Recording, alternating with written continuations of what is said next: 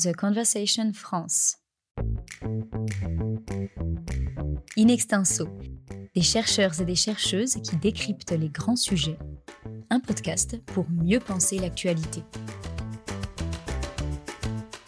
Comment définir et mieux comprendre les rapports que nous entretenons avec le numérique et ses outils? Quelles interactions avons-nous vraiment avec nos téléphones ou nos tablettes? Dans une série de quatre podcasts intitulés Le numérique et nous, et réalisés avec le Collège des Bernardins, nous allons essayer de mieux définir les liens qui nous rattachent au numérique dans notre vie quotidienne. Pour cet épisode numéro 3, nous nous intéressons au désir dans un environnement numérique. Quelle émotion peut-on ressentir avec son téléphone entre les mains? Le numérique redéfinit et redessine les contours du désir. On parle beaucoup de l'addiction à son smartphone ou à sa tablette, face noire du désir qui nous pousse à être toujours plus connectés. Mais que reste-t-il du désir dans cette quête effrénée? Gemma Serrano est avec nous pour répondre à ces questions. Vous êtes docteur en théologie, co-directrice du département de recherche humanisme numérique du Collège des Bernardins. Bonjour Gemma Serrano. Bonjour. Comment peut-on euh, décrire le désir euh, dans le numérique? C'est la première question. Euh, normalement, le désir est toujours une sorte de nœud gordien auquel on tire énormément de fils. On va dire euh, c'est la libido, on va dire c'est un manque, on peut dire euh, c'est une attente, une volonté de quelque chose, on peut dire c'est une force euh, vitale. Donc ce nœud gordien, c'est pas plus clair dans le numérique que sans le numérique. Et ce qu'on essaye de faire, c'est les penser aussi théologiquement qu'est-ce que le désir euh, vient faire là et dans quelle tradition on se, on se met nous-mêmes? Et, du coup, euh, euh, ça, reste très peu clair. On est toujours à, rechercher un peu cette, une, peut-être une définition? Oui, je crois que les définitions de qu'est-ce que c'est, ça, ça clôt aussi les discours? Parce que on, devient univoque et, et, le désir ne nous permet pas l'univocité parce qu'il est vraiment en pluriel avec euh, beaucoup de sensations, des sentiments, d'attentes, des besoins. Tout cela se mélange, tous ces mots et toutes ces expériences euh, sensitives. Et donc, euh, on va pas réussir à les mettre dans une boîte et voilà, on le regarde et c'est clair. Mais est-ce qu'on peut considérer que le désir dans le numérique est différent du désir en général? Je ne croirais pas. Pourquoi? Euh, Parce que euh, on est tous. Euh, c'est pas parce que c'est le numérique ou les différentes manières d'interagir dans les environnements numériques que on arrête d'être des hommes et des femmes. Notre désir, elle est toujours le même. Peut-être c'est les traitements, la manière de le faire, comment il est suscité, de quelle manière il est sollicité. D'accord, mais il est toujours alors, dans cette quête du désir, il y a plusieurs formes d'adhésion ou même d'addiction. quelles sont-elles? Alors, euh, c'est que euh, on a, je réfléchis, c'est que on a beaucoup de discours qui se sont faits. Hein, si vous connaissiez les discours entre les moments pré-numériques et les numériques, on a vraiment euh, les, ceux qui sont en faveur de la technologie ou pas, euh, qui certains vont dire ah ouais les numériques euh, nous nous isolent, nous manipulent, nous fait très bêtes, nous soumet, nous fait perdre l'intelligence, nous fait pas sentir, nous oblige à sentir certaines choses. Et d'autres qui disent non c'est magnifique, c'est un lieu vide entre guillemets dans lequel on peut s'explorer, créer, innover. Notre désir se manifeste, on est plus libre et, tout cela. Une chose, c'est aussi une seconde chose, c'est que euh, d'autres vont dire on n'a plus, euh, on n'a plus euh, du tout les désirs. Moi, je pense qu'il y a différents types d'adhésion qui se fait à l'environnement numérique. Une première adhésion, que c'est celle qu'on entend, mais surtout dans la presse, la plus entendue, c'est l'adhésion addictive. Il y a Stewart Brand qui affirmait en 1972 dans un article dans le magazine Rolling Stone qui disait qu'il le veuille ou non, les ordinateurs arrivent chez les gens. C'est une bonne nouvelle, la meilleure peut-être depuis les drogues psychédéliques. Ouh, la comparaison entre l'ordinateur et les drogues psychédéliques. Pourquoi il va aussi loin que ça, euh, cet, intervenant de Rolling Stone? Selon moi, ça lui plaisait les drogues psychédéliques. Et on est loin des ambiances hippies de l'époque où c'était vraiment ces promesses de libération, d'autonomie, etc. D'ailleurs, c'est cette ambivalence de ces promesses et ce est, euh, peut constater des machines à prédire, machines à percevoir, machines à contrôler. On est plein d'études de sociologie des usages qui utilisent ces mots. Donc, on est vraiment loin de ces ambiances euh, hippies et, euh, et la drogue n'est plus considérée une bonne nouvelle. Alors justement, on parle de drogue. Euh, il y a, on en a parlé au tout début du podcast, ce problème de l'addiction. E, est-ce que le, téléphone, c'est devenu une drogue, justement, ou comme une drogue en tout cas? Il peut devenir comme une drogue. Il y a beaucoup de travaux sociologiques très classiques comme Torkel, Castells, J'aurais Guiveri oh, en philosophie, le philosophe euh, Kingel. Euh, ce qui est intéressant dans cette euh, philosophe, c'est que lui, il va dire que c'est une drogue, mais qu'il ne procure plus les plaisirs de la drogue. C'est comme si on était addict, mais ça ne donnerait pas la satisfaction. On n'aurait plus les hallucinations psychédéliques. Hein. On n'aurait plus euh, les paysages qui, euh, qui on voit, qui on, euh, qu'on imaginait. voilà.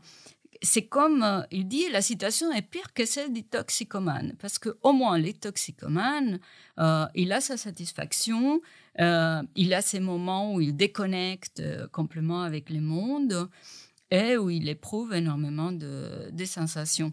Et pour lui, vraiment, il nous dit exactement ce qui est euh, très euh, intéressant pour moi et qui demande, il va dire euh, qu'on est dans une expérience comme un moteur au point mort qui effectue ses tours sans produire aucune traction.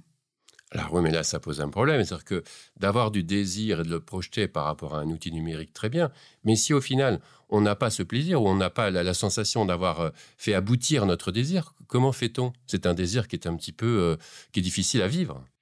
Euh, c'est un désir qui est difficile à vivre et dans ce que je, je considère, c'est que du coup, il n'y a pas ces satisfactions immédiates et il y a toujours le relance du désir parce qu'on a fait tous des comportements addictifs euh, très, très quotidiens où on peut euh, faire défiler les pages sans finalité concrète. Passer en revue la liste des contacts, mais on n'appelle personne. Oh, on peut demeurer bien avec les photos et les vidéos proposées comme les meilleurs souvenirs, mais on s'en souvient vraiment de rien de tout ce qu'ils nous proposent comme les meilleurs euh, souvenirs. Ou balayer continuellement des images au rester des heures. Et pourtant, quand on finit, je ne sais pas vous, mais on n'a pas vraiment l'impression d'être euh, très comblé ou satisfait. On n'a pas une, expérience temporelle très longue ou très courte. On sait qu'on a été là. Et qu'à chaque fois, ces balayages, ces regarder, est toujours relancé. Vous écoutez In Extenso, le podcast qui donne la parole à la recherche. Alors, c'est quelque chose qui me frappe justement, comment quelquefois, quand on observe les gens sur leur téléphone, ils regardent intensément, ils sont, on a l'impression qu'ils sont sur quelque chose de très important, et en fait, pas du tout. Comme vous le dites, ils baillent des photos. Donc, cette, cette, quête du désir, c'est l'outil lui-même qui, la, déclenche. C'est-à-dire qu'on a l'impression qu'on a besoin euh, euh, d'avoir cet outil pour potentiellement être dans cette quête du désir, et peut-être même sans, sans plaisir au final? On a besoin de l'outil, mais euh, je ne sais pas si on passait autant de temps face à les images des, euh, des familles quand on avait les, les tableaux ou, tous les albums euh, familiaux, parce que c'était quelque chose d'autre. Hein. Mais je ne dirais pas, je ne diaboliserais l'outil comme tel, surtout parce que pour moi, un téléphone n'est pas un outil, mais j'ai dit quelque chose de très banal, c'est un dispositif, c'est-à-dire il met en place tout un réseau de relations et il est plus qu'un seul objet. dans lesquels on s'est dit, on se déconnecte et tout ira mieux parce que toutes les relations qui sont là, même si on est déconnecté, continuent à fonctionner chez nous. Donc ce n'est pas une question de connexion ou pas. Alors, c'est justement un outil, mais alors, est-ce qu'à travers cette connexion, le désir, comme vous le dites, c'est finalement de se projeter dans une espèce d'autre réalité qui n'est pas forcément celle du moment, ou peut-être que celle du moment est un peu difficile. Donc c'est un peu ça, ce désir, c'est d'aller désirer quelque chose d'autre qui, est dans notre téléphone ou dans notre smartphone ou, ailleurs? Je n'essayerai pas non plus, c'est pas pour vous contredire, c'est parce que... Euh, bien sûr, on peut désirer quelque chose d'autre qu'on va trouver aussi dans les téléphones, mais normalement, dans les téléphones, euh, même là, dans les métros, euh, on voyait euh, les gens avec Instagram ou avec WhatsApp ou avec leur compte particulier, avec les applications dans lesquelles ils y sont. Dites-moi quelle application vous utilisez et je vous dirai qui vous êtes. donc, et c'est quelque chose vraiment du quotidien. C'est pas une, une, sortie, une fuite, aller chercher un autre, un autre, un autre monde. Pour moi, vraiment, ces comportements, euh, ils ne sont pas du tout déjà mis dans la dernière version hein, des manuels diagnostiques et statistiques des troubles mentaux. Donc, euh, ce n'est pas encore mis l'addiction comme un trouble euh, mental.